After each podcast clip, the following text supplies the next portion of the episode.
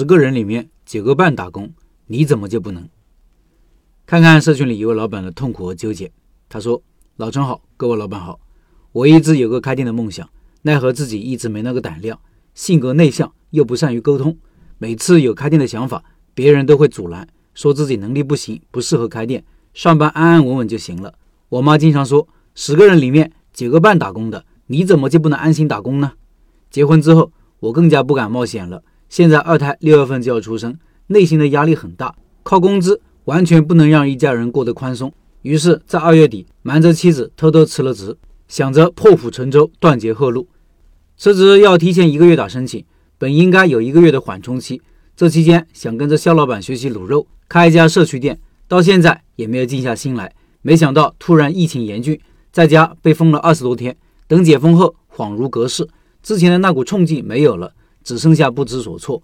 跟妻子坦白了辞职的事，商量着以后的出路。看着他眼泪打转，心里说不出痛，深感对不起他和孩子，辜负了他们的信任。这几天一边找工作，一边转社区看商铺。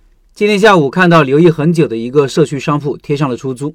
这原先是一家洗衣店，就在大门出口的第四家洗衣店向西迁了两个商铺。现在房东直租三万，没有转让费。门面宽大约五米多，总面积不到七十平。现在这里不允许有明火，只能卤好了拿来售卖。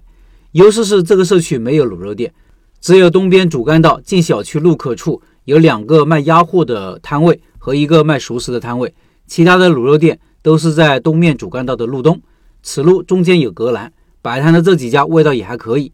我的优势是有稳定的位置和营业时长，不受城管的约束，环境干净卫生，服务可以比他们更好。我跟旁边的理发店和超市的老板都聊了聊，他们对这个项目很看好。理发店老板说：“这一排有六家理发店，他们个个都过得很滋润。这社区养活你一家熟食店轻松的很。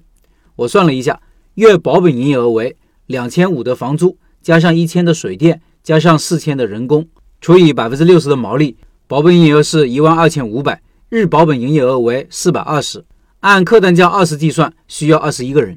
不知道这个想法可不可行？希望各位老板能给点建议，万分感谢。老板在文章里还插入了一个图片。”是一个人流走向图，听音频的老板可以到开店笔记的公众号查找对应文章，看这个图片。下面说说我的看法。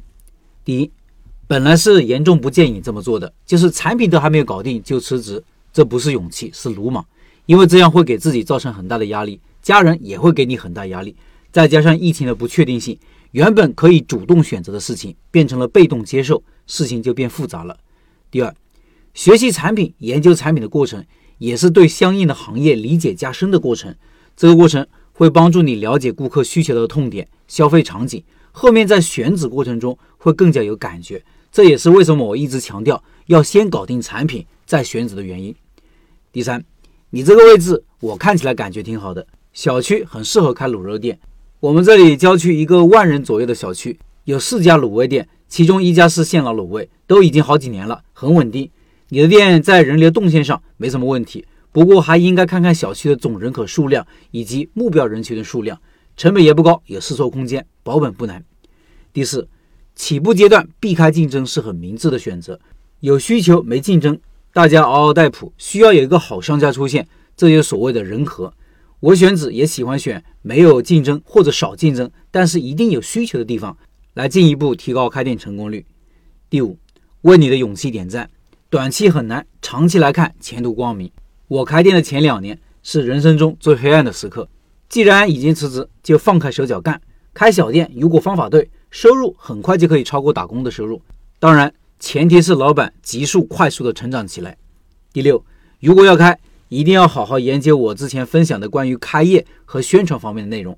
千万不要问老陈，我店开起来了，怎么做开业活动呢？